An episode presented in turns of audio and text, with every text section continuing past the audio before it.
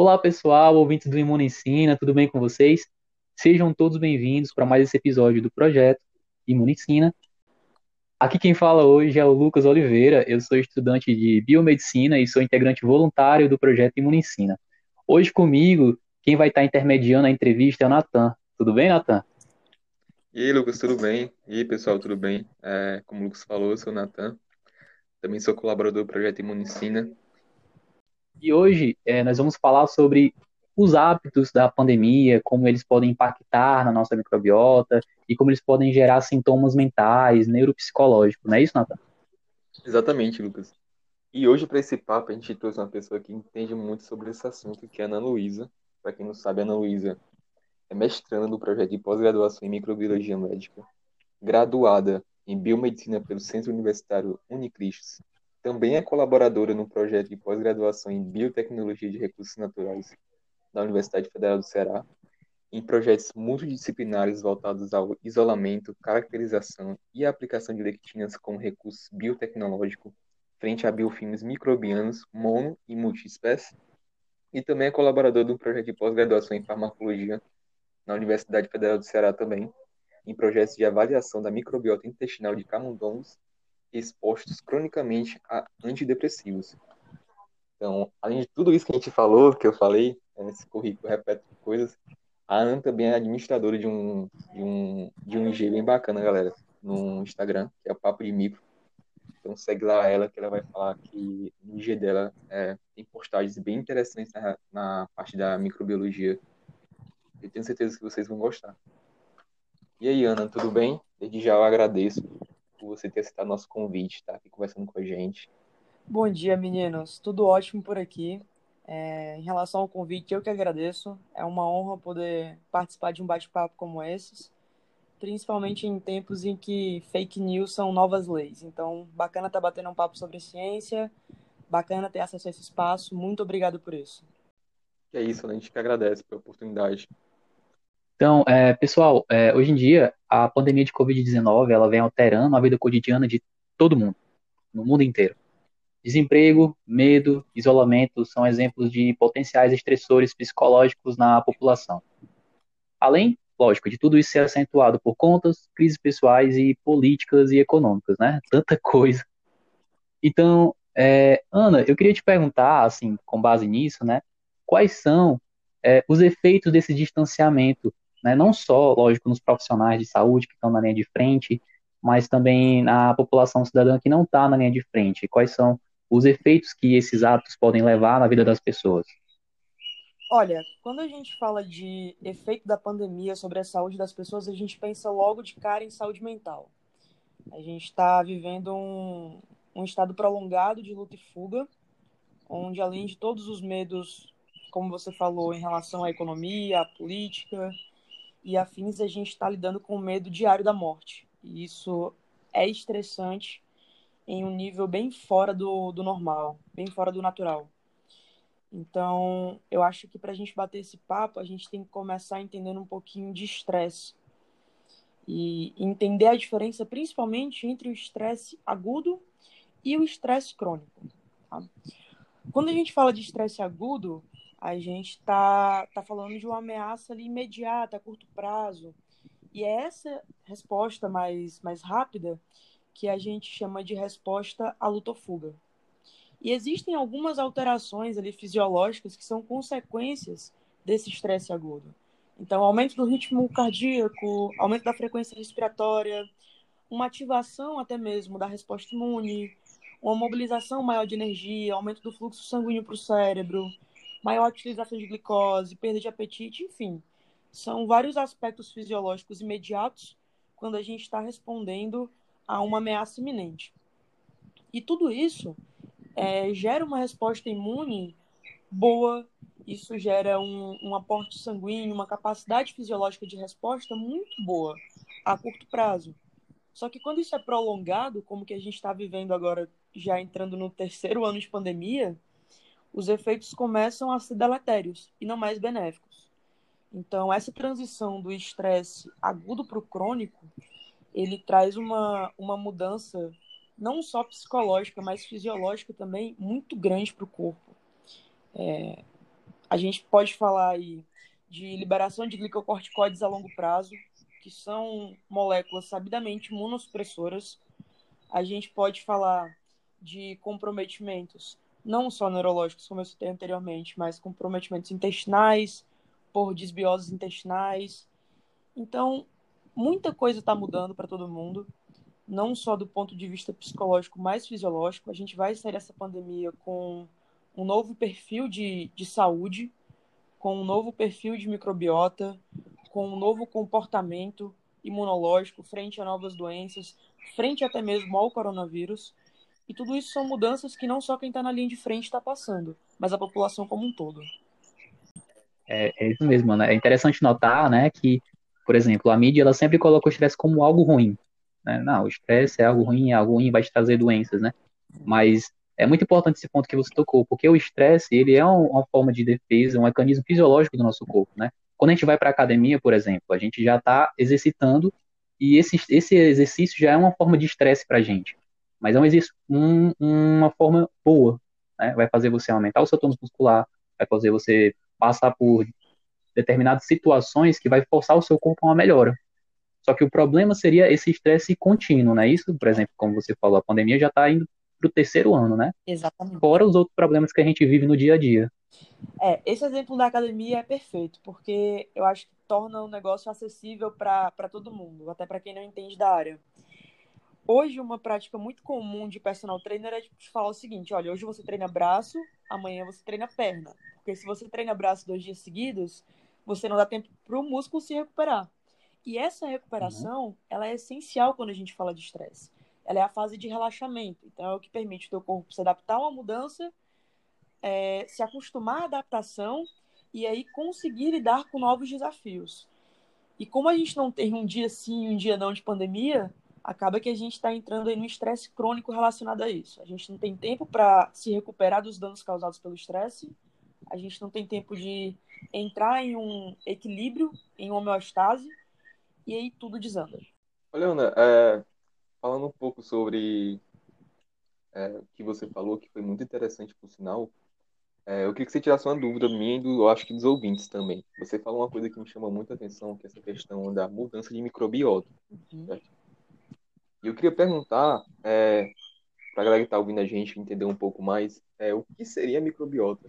E como ela poderia ser importante para a gente, nesse ponto de que o estresse pode, possa trazer essa mudança que você falou? Boa, vamos lá. Microbiota, é, a priori, em definição, é um conjunto de micro-organismos que povoam determinada região do corpo. Então, a gente pode falar de microbiota intestinal, de microbiota pulmonar, de microbiota da pele, enfim, vários sítios têm populações diferentes de micro-organismos vivendo ali, residindo ali de modo fixo. E essa microbiota, hoje, é, já se sabe que ela possui uma ação benéfica para o corpo. Então, batendo aí de frente com outro pressuposto da ciência, que a gente tinha que sempre que existe um microorganismo, existe uma infecção e, consequentemente, uma doença. Não é bem assim. Hoje a gente sabe que o corpo humano ele possui um maior número de micro-organismos, até mesmo quando comparado ao número de células. Então, a gente hoje carrega mais bactérias, mais micro-organismos do que células humanas. E essa microbiota, ela desempenha funções vitais, independente do sítio em que a gente está discutindo. Então, a microbiota intestinal representa um arsenal de, de células ali executando funções tanto essenciais para o meu metabolismo, quanto funções de defesa contra outras bactérias ou contra outros micro, micro-organismos que poderiam ter uma função ali um pouco mais maléfica, um pouco deletérias, e daí por diante. Mas, assim, é, todas essas bactérias na microbiota, elas são, é, como é que posso dizer, elas têm um intuito mais benéfico ou um intuito mais maléfico? Quando a gente fala de microbiota em si, a gente fala de um conjunto de micro-organismos que estão ali por um motivo. Então, vamos, uhum. vamos falar um pouquinho de microbiota intestinal para a gente ser um pouco mais específico. Na microbiota intestinal, eu tenho tanto bactérias benéficas quanto bactérias maléficas. Qual é a diferença ali entre elas? É, apesar de existir uma população que pode causar um dano, ela tem uma densidade populacional controlada, exatamente pela presença de bactérias benéficas. Então, eu diria que a microbiota em si, ela tem como um todo um efeito benéfico, mas ela também é composta por micro-organismos que podem causar uma doença ou um desequilíbrio. Basta que haja a diminuição de uma população benéfica para que uma população maléfica aumente, se torne mais densa e aí comece a causar algum problema propriamente dito. Legal. Eu ouvi falar que é, em torno de, de, de, assim, né, pela mídia, assim, pelas redes sociais, eu vi que o corpo humano ele tem mais bactérias do que células. Você sabe me falar se isso é verdade, ou se é só uma fake news? Isso é verdade. O número de, de células humanas hoje, ele é pelo menos um terço menor do que o número de micro-organismos que a gente carrega. Isso fazendo uma média de todas as fases da vida. Então muda de acordo com a fase da vida e tudo mais. Isso, muda sim. É, conforme um, um ser humano cresce e envelhece, ele tem mudanças não só no número de micro-organismos, como também na composição dessa microbiota. Então, a microbiota de um recém-nascido é uma, de uma criança é outra, de um jovem adulto é outra, e daí por diante. Isso vai mudando de acordo com imunidade, com aspectos aos quais a gente se expõe, ambiente, a experiências não só de vida, mas experiências também a nível de saúde, as doenças que eu já tive, as vacinas que eu já tomei. Isso é interessante, Ana, porque querendo ou não, não existe um padrão de uma microbiota perfeita, na verdade, porque é, ela difere de cada pessoa, de cada indivíduo e como você mesmo falou agora. É, mas é assim, como o Lucas falou no começo, você também falou em relação ao estresse, que esse estresse crônico que a gente está passando, estresse intenso, a gente sabe que diversas alterações metabólicas, endócrinas e neuropsicológicas são, acontecem devido ao estresse, né? Isso. E, e esse estresse, querendo ou não, ele pode agir sobre os componentes celulares do nosso sistema imunológico, nosso sistema de proteção. Então, como ocorre esse, é, essa interligação, sabe? Como ocorre, é, como esses sistemas podem estar interligados? Cara, isso é uma coisa muito interessante porque, assim, até pouco tempo, até o final do século passado, a gente tinha uma visão médico-científica do corpo humano como setores totalmente separados, atuando de modo individual, sem que eles se interligassem de nenhum modo. E aí, no finalzinho do século passado e no começo desse século, a gente teve um boom quando a gente começou a falar de eixos. E aí surgiu eixo cérebro-intestino, eixo hipotálamo pituitário adrenal, eixo até mesmo intestinal pulmonar. Então a gente já sabe que tudo está interligado. E aí o que muda hoje é quais são esses, esses agentes fisiológicos que estão interligados e de que modo eles estão interligados. E aí todo dia a gente descobre uma coisa nova. Mas respondendo especificamente a tua pergunta, quando a gente fala de sistema imune, de estresse e de como isso se relaciona, a gente está falando muito de psiconeuroimunologia. E essa é uma vertente que é recém-explorada, a gente não sabe ainda muito sobre, mas a gente já tem um, um desenho ali de mais ou menos como esses eixos estão interligados. Então, vamos falar de estresse, para a gente começar a desenhar esse eixo juntos. É, a gente sabe hoje que a resposta a um estímulo estressor ela é mediada principalmente por dois elementos. Um deles é o eixo hipotálamo pituitário adrenal, que é chamado de HPA, e o outro é pelo sistema nervoso autônomo. E aí, quando a gente tem algum desses, desses agentes, desses fatores em desequilíbrio, a gente tem uma alteração direta na resposta imune. Quando a gente fala do eixo HPA, a gente sabe que ele se inicia, a ativação dele se inicia sempre que eu tenho um impulso nervoso com características estressoras, e aí esse estímulo ele vai começar a causar uma repercussão fisiológica quando ele ativa o hipotálamo. Então, hipotálamo ativado, existe a secreção de um hormônio, que é o hormônio liberador da corticotropina. Esse hormônio liberador da corticotropina, ele passa por um sistema hipotálamo hipofisário, ainda na região cerebral, e chega até a hipófise. Lá na hipófise, existe a liberação de um segundo hormônio, que é o hormônio liberador da, da adrenocorticotrófica. Então, a gente tem um hormônio causando a liberação de um outro hormônio. Quando a gente tem essa liberação de um segundo hormônio na região cerebral, é, a gente começa a falar de efeito fisiológico a nível corporal e não só cerebral. Por quê? O, o hormônio adrenocorticotrófico, ele sai do cérebro, entra na corrente sanguínea e aí ele começa a induzir a liberação de hormônios que vão atuar já no corpo como um todo e não somente a nível cerebral. Então a gente tem liberação de glicocorticoides, de cortisol, de aldosterona. E aí, quando a gente começa a ter essa tempestade de hormônios a nível corporal, a gente começa a ter os efeitos imunológicos diretos de modo muito claro. Então, glicocorticoides, eles são sabidamente imunossupressores hoje, utilizados inclusive na clínica médica, quando a gente fala de transplante de órgãos e coisas do tipo. Esses glicocorticoides, eles interferem na circulação das células imunes, eles diminuem o número de linfócitos periféricos, principalmente os linfócitos T. Eles promovem a apoptose de células linfóides, inibem a síntese de citocinas, que são moléculas ali que vão recrutar células de defesa para regiões em que elas são necessárias. Eles vão modular, direta e indiretamente, a função de células B. Então, a, as repercussões imunológicas do estresse propriamente dito são diversas. E essas essas ações, esses efeitos, eles são mediados principalmente pela ligação cérebro, células endócrinas e órgãos endócrinos e sistema imune. Então, Ana, quer dizer que o estresse ele pode meio que diminuir o seu sistema imunológico, porque esse hormônio pode bloquear essas células, isso? Não é que ele bloqueie, é que ele modula. E aí, mais uma vez, quando a gente hum. fala de hum. estresse, a gente tem que ter cuidado para não estar tá falando de estresse agudo. Porque o estresse tá. agudo em si, ele causa uma, um melhoramento no sistema imunológico. A gente tem uma hiperativação de células de defesa. Só que o estresse prolongado é o estresse que vai ativar o eixo hipotálamo pituitário adrenal.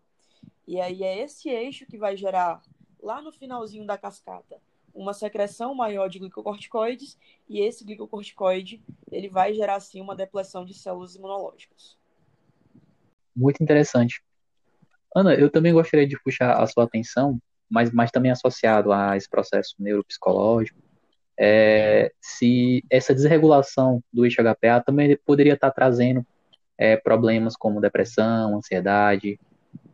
Com certeza. Hoje, isso é inclusive debatido em outro eixo, que é o eixo cérebro-intestino. A gente, quando começou a falar de microbiota intestinal, trouxe à tona a questão de aquilo que você come está diretamente ligado a como você se sente. Então, hoje a gente sabe que qualquer alteração intestinal, tanto a nível de microbiota quanto a nível de impulso nervoso, que chega em todas as tensões nervosas enraizadas ali a nível de intestino, elas causam alterações cerebrais químicas, fisiológicas e estruturais. E se existe uma ligação imunológica intestinal e uma ligação intestinal cerebral, eu posso dizer também que o cérebro e o sistema imunológico se relacionam e geram impactos um no outro diretamente. Então, quando a gente fala de doenças autoimunes, a gente já sabe que existe uma predisposição à depressão, a quadros de ansiedade prolongada, a transtornos dissociativos. Isso tudo porque existem alterações nos níveis de neurotransmissores presentes em cada ser humano. Funciona basicamente como uma digital. Por mais que eu seja saudável, psicologicamente falando, e você também seja saudável, o meu perfil de neurotransmissores é um e o seu perfil de neurotransmissores é outro. E aí, quando existe um desbalanço, seja no meu perfil ou seja no seu, para, por exemplo, diminuir o nível de serotonina e aumentar o nível de GABA, ou quaisquer outros neurotransmissores que a gente fale, eu vou ter um efeito em como eu me sinto, em como meu cérebro funciona, no número de sinapses que eu tenho, e, consequentemente, eu vou ter uma alteração intestinal, eu vou ter uma alteração na minha resposta imunológica, no número de células que eu tenho circulando, no nível de histamina e prostaglandina que eu consigo liberar frente ao invasor e daí por diante. Nossa, muito interessante. Eu, eu puxei basicamente também essa ideia da depressão, porque se, não sei se você viu, mas recentemente saiu um estudo agora, publicado em 2020, na revista. O inglês é péssimo, mas seria Journal of Medical Internet Research. Basicamente isso. Uhum. E fez uma pesquisa entre trabalhadores de serviços essenciais durante a Covid-19 no Brasil e na Espanha. E o que acontece? Mostrou que cerca de 37, 47% desse grupo de pesquisa de trabalhadores tinham ansiedade ou depressão, sendo que 27% desse, dessa amostra, desse grupo, tinha os dois, ansiedade e depressão ao mesmo tempo.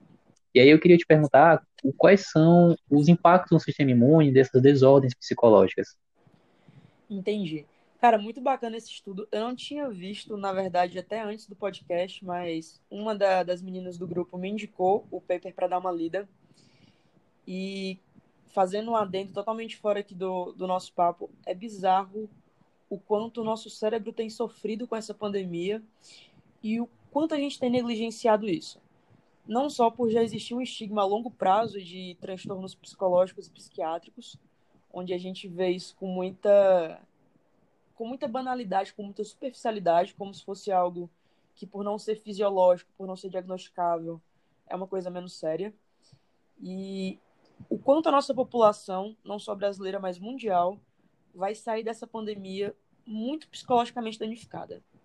Isso é uma coisa muito preocupante para todo mundo que trabalha com ciência e com saúde.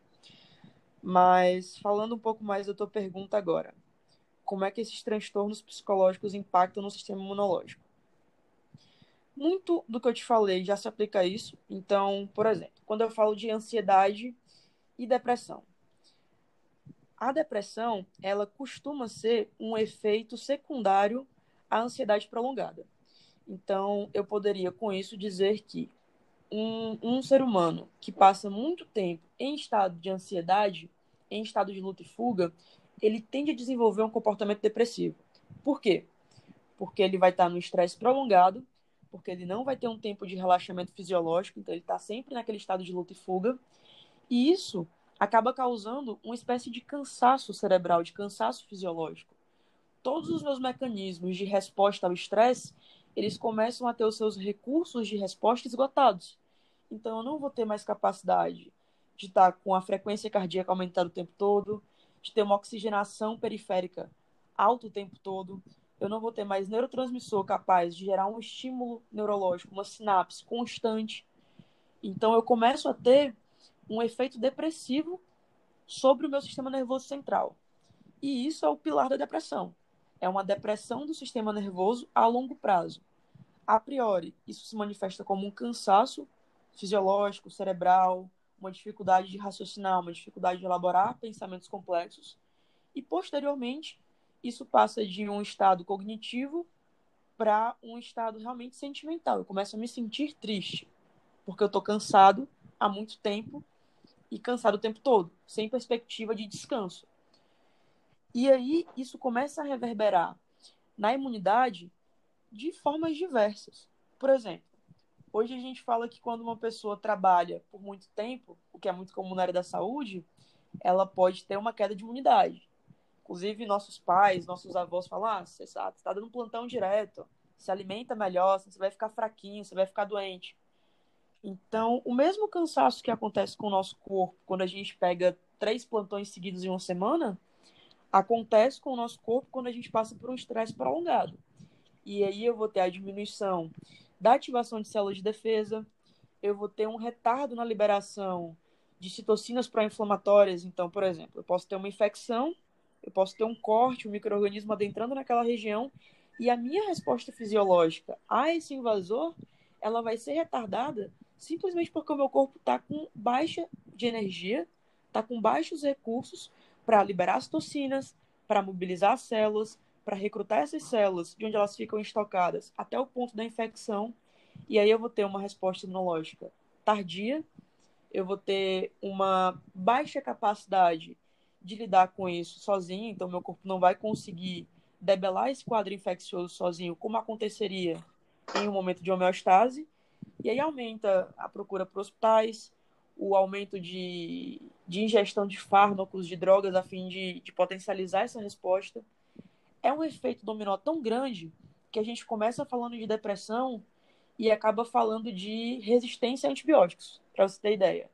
Porque por mais que esse paciente debilitado, com infecção, procure um centro de saúde, e faz o tratamento com, com antimicrobianos, ou antibiótico terapia, a própria resposta fisiológica ao fármaco vai ser diferente, porque o processamento do fármaco vai ser diferente. Então, ele não vai conseguir metabolizar essa droga bem, distribuí-la bem, e, consequentemente, a droga não vai ter o mesmo efeito sobre o corpo, sobre o microorganismo, sobre a infecção. Nossa, interessante. É interessante porque a gente nem sabe qual vai ser a extensão dos efeitos psicológicos que a pandemia vai ter no futuro ainda, né? E ainda abre um adendo, né? Qual seria é, os impactos de, dessa automedicação, né, desses medicamentos sendo utilizados é, atualmente como antibióticos, né, no enfrentamento. Isso. É, é um assunto preocupante isso da, da resistência, porque já era um assunto que estava em pauta antes mesmo da pandemia. A gente já tem vários estudos renomados falando que até 2050 a resistência a antibióticos vai estar matando mais do que o câncer. E isso é um dado alarmante, porque a gente vai estar falando de infecções que hoje são facilmente tratáveis, sendo causa de morte daqui a pouquíssimo tempo. Imagina só você morrer porque um corte infeccionou. É uma coisa bizarra. É a gente voltar para uma era das trevas científica. E a pandemia trouxe aí o uso de alguns antimicrobianos de modo bem equivocado. A gente já chegou a falar de azitromicina para tratar uma infecção viral como a Covid-19. E isso com certeza vai ter um impacto que hoje a gente, de certo, não mensura adequadamente. Eu acho que, Ana, tudo que você falou aqui é muito válido, sabe? É muito preocupante o que a gente está vivendo hoje em dia. E isso mostra a, que a gente vai estar, tá, a gente está no segundo ano de pandemia, a gente não sabe, a gente vai estar no terceiro provavelmente, né? A gente vive nesse mundo cheio de incertezas, felizmente. E isso abre muitas lacunas ainda, e muitas respostas têm que ser dadas ainda, muitas preocupações que ainda vão surgir ainda, infelizmente. Uma delas que você falou é a resistência antimicrobiana, que é algo muito importante para a gente debater também. Mas eu queria puxar um, puxar um pouco sobre a pergunta do, do Lucas, de um interesse meu mesmo, uhum. próprio. Que a gente sabe que, que durante essa pandemia, é, todo mundo mudou rotinas, todo mundo mudou sua rotina. É, quem antes trabalhava ou teve que ficar em casa, quem pode, aliás, né? É todo mundo que pode, infelizmente. Uhum. E isso vem afetando todo mundo, é, todos os contextos possíveis. Então, assim, é, você acredita assim que devido a essas preocupações, a esse estresse crônico que a gente está passando, é, de incertezas, como eu falei, a gente não sabe como é que vai ser o dia de amanhã, a gente vai estar vivo ou não, porque essa é a realidade, infelizmente. É, você acha que é, as doenças relacionadas à deficiência imunológica têm sofrido alterações ou irão sofrer alterações? Eu acredito fortemente que sim. Vou, vou te dar um exemplo. A gente está agora quase na metade de 2021 mas aqui no Brasil a gente começou a viver a pandemia mesmo no começo de 2020. Imagina a seguinte situação: é, você é mulher e aí você estava em gestação no finalzinho de 2019 e aí exatamente em março de 2020 você deu à luz. Com o início da pandemia, você tinha não só o medo de se infectar, mas principalmente o medo de infectar o seu filho, que tinha uma resposta imunológica ainda em formação, uma imunidade inata ainda em formação e, consequentemente, para ele, uma infecção por Covid seria muito mais agressiva. E aí, beleza, seu filho nasceu em 2020, a gente já está na metade de 2021 e ele segue sem sair de casa, sem interagir com outros seres humanos, sem desenvolver um sistema imunológico. Imagina só como deve ser o sistema imunológico de uma criança que nasceu em meio à pandemia e que nunca saiu de casa. Então, isso vai criar um perfil de futuras crianças, futuros adultos, com uma imunidade nata, se não disfuncional, muito comprometida. E é uma coisa que vai ser muito difícil de a gente consertar futuramente, porque a gente sabe que existe uma janela de tempo adequada para se desenvolver a imunidade nata. Então, se a gente não sair da pandemia até essa janela se fechar, a gente vai ter adultos com um sistema muito comprometido, possivelmente disfuncional, e aí a incidência de doenças mais graves, autoimunes e coisas do tipo futuramente vai ser alarmante. Então, é um impacto direto sobre o qual a gente pensa muito pouco hoje, mas essas crianças da pandemia, elas vão ser preocupações para a comunidade médico-científica muito em breve e grandes preocupações. É verdade, é muito interessante, porque a gente tem que, tem que perceber né, que a todo momento o nosso corpo está diante de micro-organismos, das bactérias, da microbiota, mas o nosso sistema imunológico também está trabalhando o tempo inteiro, criando anticorpos, desenvolvendo uma defesa. Então a gente precisa desse contato com a natureza, esse contato com a areia, esse contato com o dia a dia, não é isso? Exatamente, exatamente. A gente pode até filosofar um pouquinho sobre isso, que na filosofia é muito postulado que um ser humano precisa do outro. Eles dizem que o homem não é uma ilha.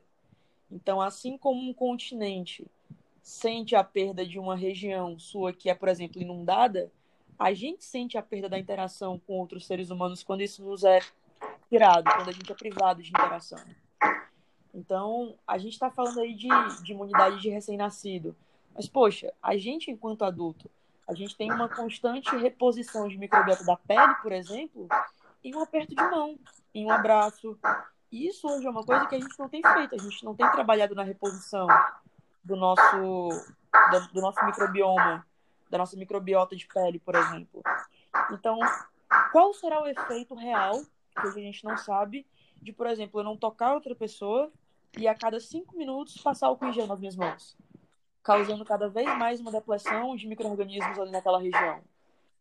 Com certeza isso gera um impacto, não só para minha microbiota de pele, mas para minha fase fisiológica como um todo. E isso é um impacto que vai repercutir na minha saúde em algum momento. Você falando um pouco sobre isso, Ana, a gente, a gente percebe que a cada ponto que a gente discute, é, novas incógnitas aparecem, né? E a gente não sabe o que, vai acontecer daqui a 5 a 10 anos depois de a pandemia ter ocasionado, perdão. Isso é muito preocupante isso, né? Porque você falou sobre as crianças, não tem essa interação. A gente, quando a gente cresceu, é uma vida completamente diferente, né? A gente tem uma interação, é, brincava, fazer o que a gente queria e não vai ser a mesma coisa com essas crianças, sabe? Então, acho que futuramente, será que vamos ter adultos com é, deficiências imunológicas, podemos assim dizer? Pode ser algo grotesco de dizer? Pode, mas a gente não sabe, né? Com certeza. Eu acho que é um cenário muito provável. É um cenário que vai afetar inclusive a gente, porque a gente vai ser essa pandemia com outro perfil, tanto quando eu falo de microbioma, quanto eu falo de resposta imune, de comportamento como um todo. E é difícil a gente prever isso, principalmente porque a gente está tendo hoje que trabalhar com hipóteses futuras, trabalhar com o caos que está acontecendo no momento, trabalhar em tempo recorde para controlar variantes, para desenvolver vacinas. Então, a comunidade científica está sobrecarregada e é impossível a gente dar conta de todas essas variáveis. A gente não consegue, a gente vai lidar com muitos problemas não previstos no futuro breve e agora só resta torcer para que a gente consiga dar conta deles quando eles surgirem. E que tipo de, de, de alterações poderiam vir, né? Alergias, é, dessa, desse impacto no sistema imunológico, Ana? Olha, eu acho que é difícil pontuar isso, porque podem vir quaisquer tipos de alteração. A gente pode sim falar de alergia, de uma intolerância a, a epítopos que antes a gente tinha tolerância, de certo, mas a gente pode falar de, de coisas até mesmo um pouco mais, mais complexas, como níveis de resposta de células T, como capacidade de produção de anticorpos. A gente não sabe hoje, por exemplo, como está a produção de anticorpos por, por células B. A gente não sabe se a gente tem a mesma capacidade de produzir, uma vez que os nossos linfócitos não estão sendo ativos com a mesma frequência, da mesma forma. A gente não tem a exposição do corpo e, consequentemente, dessas células ao que a gente expunha há dois anos atrás e, consequentemente, a capacidade deles de expressar respostas, de expressar anticorpos, de gerar respostas imunológicas é diferente. Então, a gente pode falar de alergias, a gente pode falar de doenças autoimunes propriamente ditas, a gente pode falar de retardos na resposta imunológica, a gente pode falar de dificuldades de cicatrização, por exemplo. Então, são tantas possibilidades que se a gente fosse pontuar todas elas, a gente ia ter que fazer uma, uma novela e não só um podcast. Assim, Com certeza. eu, eu gostaria também, Ana, assim, de acrescentar para o pessoal que está nos ouvindo, né? É, eu sou um cara que gosto muito de anime, então é, a, a Ana acabou de falar a respeito de células T, de epítopos.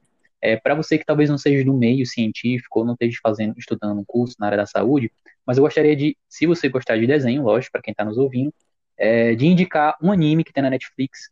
O nome do anime é Cells at Work, em português seria Células em Trabalho, e é um anime incrível, Ana. Ele mostra pra gente como é o corpo humano, como é o trabalho do corpo humano com personagens humanos, só que cada personagem é uma célula, entende? E aí tem as células de defesa, tem a célula sanguínea, tem as plaquetas e tem a invasão por bactérias.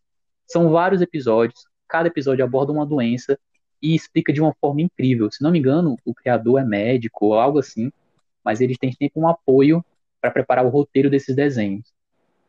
Cara, ótima indicação. Eu sou viciado em Cells at Work. Eu assisto em todos os meus tempos livres e sempre que eu tô com uma criança eu fico, ei, vamos ver um desenho legal? é dessa forma, porque é incrível. Inclusive tem essa temporada mais leve na, na Netflix e tem uma temporada um pouco mais é, de doenças menos mais perigosas, mas é muito interessante também. É muito bacana, muito bacana mesmo.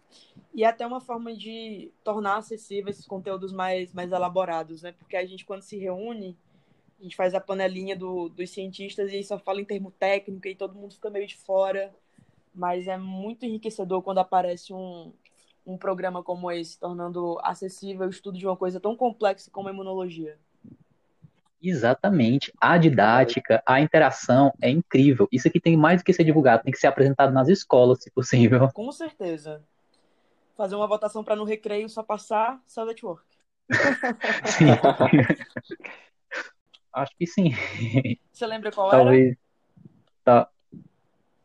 Olha, tem uns iogurtes que eu vi que tinha escrito é, com prebióticos ou era probióticos. Eu, justamente eu fico confuso. Entendi. Não lembro muito bem qual era. Tá, vou, vou te dar um exemplo mais, mais prático.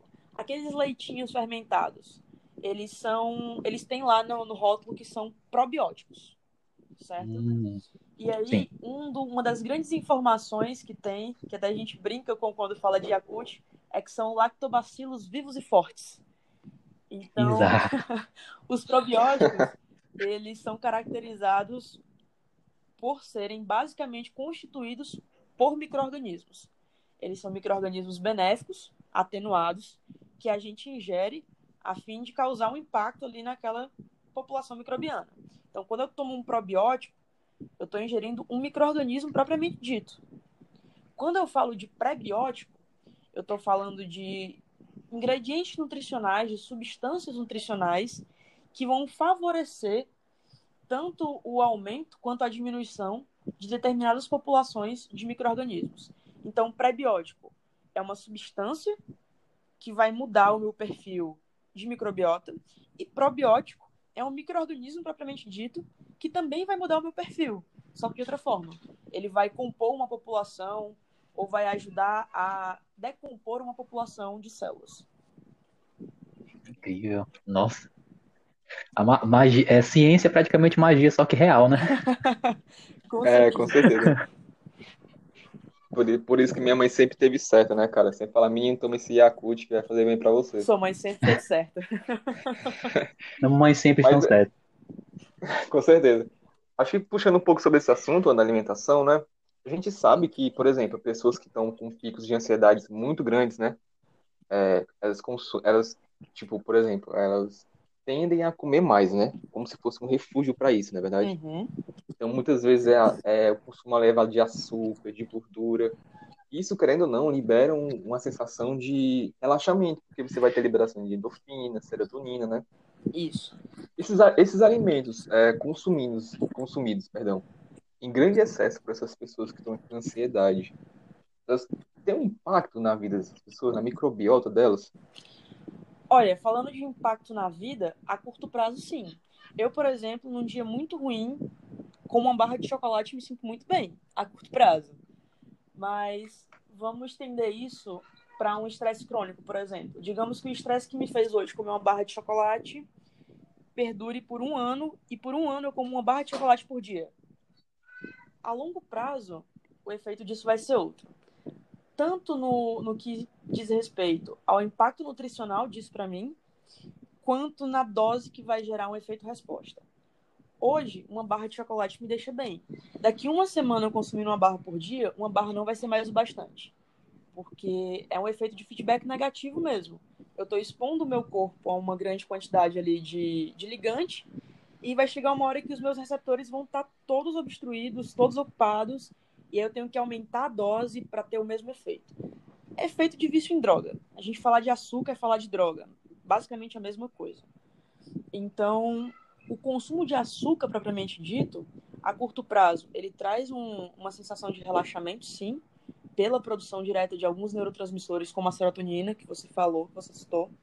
Mas, a longo prazo, eu teria que ingerir uma quantidade cada vez maior de açúcar para ter o mesmo efeito de relaxamento. E aí ia chegar uma hora que, por mais que eu produzisse muita serotonina com uma carga de açúcar ingerada, é, essa serotonina que meu corpo gerou, que meu corpo liberou, ela já não ia causar o mesmo efeito de bem-estar em mim, porque eu não ia ter mais receptor disponível para essa serotonina. Então, a curto prazo, seria isso. A nível de efeito fisiológico, aí a gente pode ir um pouquinho além e falar de ligações cruzadas com outros hormônios, com citocinas, com outras substâncias que são capazes de gerar a sensação de bem-estar. Por exemplo, a gordura hoje ela é muito bem quista na, entre a população de nutricionistas. Por quê? Os ácidos graxos, principalmente os de cadeia longa, eles estão muito relacionados à alta produção de energia. Então, eu consigo ter uma baixa ingestão de gordura com uma alta produção energética. Eu consigo ter a ligação cruzada dessa gordura com o cortisol e até mesmo reduzir o meu nível de estresse através da ingestão de gorduras. Só que eu falo de gordura e aí parece que qualquer gordura é boa, mas não é bem assim. Eu estou falando da gordura de carne, eu estou falando da gordura saudável, não estou falando, por exemplo, da batata frita do McDonald's, que é uma delícia, mas não me faz bem. Só pra alma.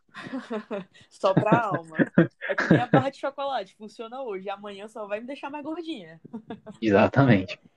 Então, falar de alimentação como um propulsor direto de bem-estar é um erro muito grande e, infelizmente, muito comum. A curto prazo funciona, a longo prazo o efeito é mais deletério que benéfico. E aí a gente se pergunta, tá, mas como é que eu posso me sentir bem a longo prazo comendo, já que você acabou de falar que o que eu como muda como eu me sinto? Aí vai uma informação muito contraditória. Comer fibras é muito bom para como você se sente. Claro que na hora que você está mastigando uma barrinha de cereal, você se sente péssimo, porque, meu Deus do céu, é uma morte lenta. Mas, a longo prazo, a fibra ela vai restabelecer a sua população de microbiota intestinal, ela vai até mesmo aumentar o número de conexões sinápticas de toda a rede neuronal que existe no intestino. Então, ela aumenta o nível de sinapse, o número de sinapses, ela aumenta a transmissibilidade de impulsos nervosos no meu nervo vago, que é o nervo que liga o cérebro ao intestino, aumentando a espessura da baía de mielina, por exemplo. Então, a longo prazo, é um efeito incrível. Só que como a gente não sente o efeito a curto prazo, parece uma informação contraditória. Eu te falar que comer uma barrinha de cereal vai te fazer bem a longo prazo. Isso aí, galera. Tem que comer barrinha de cereal, viu? Barrinha de cereal e gordura de carne. Juntamente com iogurtes. E Yakut, especificamente. é. Ana, então, só para finalizar, eu queria te fazer uma última pergunta, te fazer uma última pergunta, no caso. Uhum. É, a infecção por Covid-19, né? A gente sabe que pode causar uma pneumonia, né? todo esse vírus, o coronavírus, SARS-CoV, é, novo, novo coronavírus, né? Isso, 2019, é, pode impactar na composição da microbiota, especificamente? Não só pode, como vai. A gente teve um estudo publicado em fevereiro desse ano por um time de cientistas chineses, onde eles mostraram que pacientes que testaram positivo para a Covid-19 tinham um quadro de desbiose intestinal, ou seja, a microbiota intestinal estava em desequilíbrio, com redução de bactérias que a gente considera boas e um aumento de bactérias que a gente considera ruins. Então, assim, embora não, não seja bem estabelecido uma ligação direta entre como as bactérias do intestino podem exercer uma proteção direta contra o vírus, a gente já tem evidências científicas que deixam a microbiota muito próxima do sistema imunológico, muito ligadas, e, consequentemente, ligadas a uma resposta à Covid. Vamos tentar ir um pouquinho mais profundo nisso para vocês terem uma ideia de quão forte é essa ligação. A microbiota intestinal ela é um ecossistema muito diverso, muito grande, não só composto por bactérias, mas também por outros micro-organismos, por vírus, por fungos, daí por diante. Essa comunidade ela vai atuar não só a nível intestinal, mas ela também vai repercutir em outros órgãos. Então, auxilia a digestão, quando a gente fala de estômago, modula a resposta imune, produz neurotransmissores, produz vitamina e a nível intestinal, ela é responsável, por exemplo, por manter a integridade da, da barreira intestinal. E aí, um dos mecanismos de entrada propostos para o coronavírus é o de que o coronavírus se liga ao receptor da enzima conversora de angiotensina, que é o ACE2. Então a gente sabe que hoje o coronavírus se liga a esse receptor para começar a, a, desencadear os efeitos fisiológicos que caracterizam a doença em si. Só que, por coincidência, esses receptores eles são muito comuns em células epiteliais, eles são muito expressos em células epiteliais. E nas áreas do trato gastrointestinal, existem muitas células epiteliais. Consequentemente, existem muitos receptores ACE2. Então, o TGI ele se torna uma porta de entrada para o vírus adentrar ali o sistema fisiológico humano. Então, a gente sai daquele, daquele pressuposto mais comum de que o vírus ele funciona e se liga ali só na região pulmonar e começa a abrir a cabeça para o fato de que em qualquer célula epitelial que expresse o ACE2, eu vou ter uma ligação viral e vou ter uma porta de entrada para o vírus. Então, dessa forma, a gente consegue imaginar, por exemplo, que o meu perfil de bactérias, a minha microbiota intestinal, ela vai ser decisiva no controle da infecção por SARS-CoV. Porque, de acordo com a minha microbiota, eu vou ter uma integridade ou uma falta de integridade epitelial e, consequentemente, vou ter um maior ou menor número de receptores ACE2 disponíveis para o vírus se ligar. Faz sentido? Sim, completamente. Faz super sentido. Pois é. Além disso, a gente pode citar outras diferentes modulações.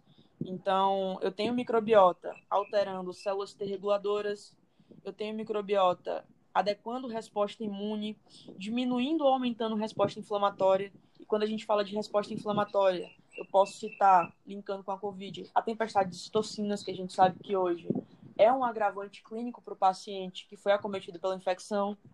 Então, se o paciente com Covid está com uma tempestade de citocinas, ou seja, uma atividade pró-inflamatória intensa, e aí eu tenho uma desbiose intestinal, que também está liberando endotoxinas, neurotoxinas na minha corrente sanguínea, isso vai aumentar o nível de inflamação no meu corpo, vai aumentar minha PCR, vai deixar o meu corpo mais suscetível a outras infecções secundárias, infecções bacterianas.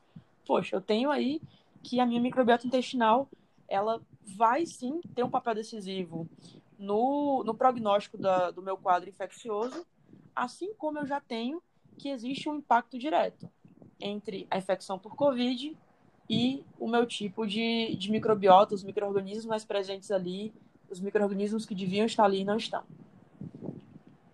Nossa, é, incrível a extensão que a, a epidemia, não, a pandemia, no caso de Covid-19, a doença em si tem várias ramificações, tanto no sistema neuropsicológico, quanto na microbiota, quanto fisiologicamente, e, enfim, é muito assustador. É, é muito assustador. E isso são só as que a gente já sabe até agora, né? Muitas é verdade. O preocupante é isso. O preocupante é isso. Mas eu acho que essa pandemia, claro, com, com todo o respeito a toda a dor que ela tem causado, ela vai ter alguns aspectos benéficos para a nossa população como um todo. Assim como a gente teve aspectos benéficos logo após a peste negra e a outras grandes doenças que acometeram o mundo como, como um todo, no geral. A gente vai sair disso um pouco mais cuidadoso a gente vai sair disso conhecendo um pouco mais do nosso corpo e principalmente das limitações do nosso corpo, porque isso foi um dos grandes problemas quando a gente entrou na pandemia. A gente achar que era só um, uma gripezinha, que era só um quadro simples, que a gente está tossindo não, não era um problema, não era um problema para mim, não era um problema para a pessoa que eu estava expondo a uma possível contaminação. Então, saber que uma coisa que a gente considera banal pode ser um grande problema é um aprendizado que vai ficar. Fora as grandes terapias que estão se desenvolvendo, a, Universidade Federal do Ceará, agora, por exemplo, desenvolveu um capacete que tira a necessidade de intubação. E, nossa, isso é uma tecnologia incrível, desenvolvida em tempo recorde, exatamente por a gente estar numa emergência sanitária muito grande. E eu acho que, falando aí de microbiota e trazendo isso um pouquinho para o nosso papo, a gente vai sair dessa pandemia com um, um olhar mais voltado para uma coisa que passou a ser muito negligenciada por laboratórios e por médicos, que é a análise fecal, por exemplo. A gente sabe que hoje, quem trabalha com biomedicina, principalmente, é, um médico solicitar um, uma análise fecal é uma coisa raríssima, porque eles tratam a infecção intestinal de modo empírico e não tem necessidade. É uma prática em desuso. Só que hoje a análise fecal ela é muito importante não só para a gente ver um possível infectante intestinal, mas também para a gente conhecer um perfil de, de micro-organismos intestinais, para a gente, com isso, mensurar indiretamente o nível de uma infecção, como a gente pode fazer com a Covid. Hoje, por exemplo, a nível, claro, de pesquisa, não é feito na prática ainda, mas eu já consigo ter uma ideia de que se um paciente em análise fecal apresenta um alto nível de proteobactérias, de bactérias gram-negativas, ele vai ter uma predisposição maior a ter um quadro mais grave de COVID, porque ele vai ter um aumento da capacidade pró-inflamatória intestinal, uma vez que as protobactérias são as bactérias maléficas que abrigam o intestino e que, se elas estão em grande quantidade, significa uma desbiose intestinal, que significa uma predisposição a quadros mais severos de COVID. Então, são novas janelas que a gente não teria aberto fora de uma situação de calamidade como essa. E são aprendizados que a gente tem que manter, que a gente tem que lembrar, para a gente, num próximo enfrentamento, numa futura pandemia, já ter esse background para passar por isso com menos dor, com menos sofrimento e com mais tranquilidade. Não, isso é muito verdade, né? Então, tipo, a gente tem tá evoluindo, lógico, como ressalto e ressalvo mais uma vez, com todo respeito, é, com relação a toda a dor que está passando a pandemia, lógico, todo mundo está sofrendo com isso, mas também tem impactos na tecnologia e no avanço científico. Né? A gente está vendo aí que é, vamos ter ciência, ou vamos ter vacinas com mecanismos utilizando RNA em humanos. Até então não se tinha, se não me engano, né? Sim. Fora o desenvolvimento desse capacete, e tem coisas simples, por exemplo, que a gente não, não prestava atenção. Existem determinadas máscaras que foram criadas com é, um melhor, mais confortáveis para se colocar depois que viram, né? Todos esses é, as dores que os, os, profissionais de saúde de enfrentamento passam utilizando essas máscaras. Então, tem um suportezinho que coloca para segurar a máscara. Não sei se vocês já viram. É, é incrível, é uma coisa simples, mas que foi criada depois, né? De que, que se houve esse problema. Sim, com certeza a gente se adapta, né? É a lei da evolução. Exatamente. E, e, socialmente, né? As pessoas têm justamente essa cultura agora de tomar cuidado em espirrar, de eu espero que todo mundo tenha desenvolvido mais o hábito de lavar as mãos mais que frequentemente. Sim, com certeza. A gente vai sair com, com hábitos muito diferentes, alguns deles muito maléficos, mas alguns também que vão trazer uma maturidade biológica, uma maturidade sanitária e, e hospitalar bem maior para todo mundo. Ana, então, é, também queria fazer mais duas perguntas, mais de cunho mais pessoal também, e também mais científico da área. Uhum. É, o certo seria microbiota ou flora intestinal? E a segunda seria, se você saberia me falar, porque você falou recentemente com a, análise fecal, né, e aí me veio à mente também uma questão é, que eu vi recentemente, eu acho que são é, transplante fecal para tratamento de pessoas. Não sei se você já ouviu falar disso. Sim.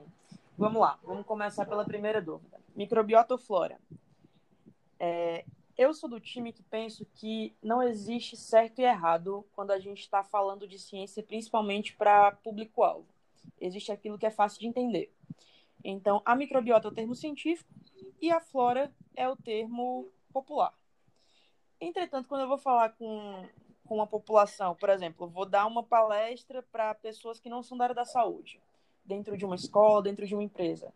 Poxa, chegar lá com um arsenal de termos técnicos e esperar que eles entendam, ou então falar o termo técnico, explicar cada um deles, esperar que eles lembrem da explicação de cada um, é uma coisa que eu acho que hoje mais elitiza a ciência do que torna ela acessível e torna ela correta. É então, a gente pode falar de flora sem nenhum problema. Claro que escrevendo um artigo científico a gente vai colocar microbiota, mas não, não tem certo ou errado. Tem aquilo que a gente consegue passar a ideia e com flora a gente passa bem a ideia, sem nenhum problema certo? Em relação à tua segunda pergunta sobre transplante fecal, hoje já é aplicado para algumas para o tratamento de algumas infecções.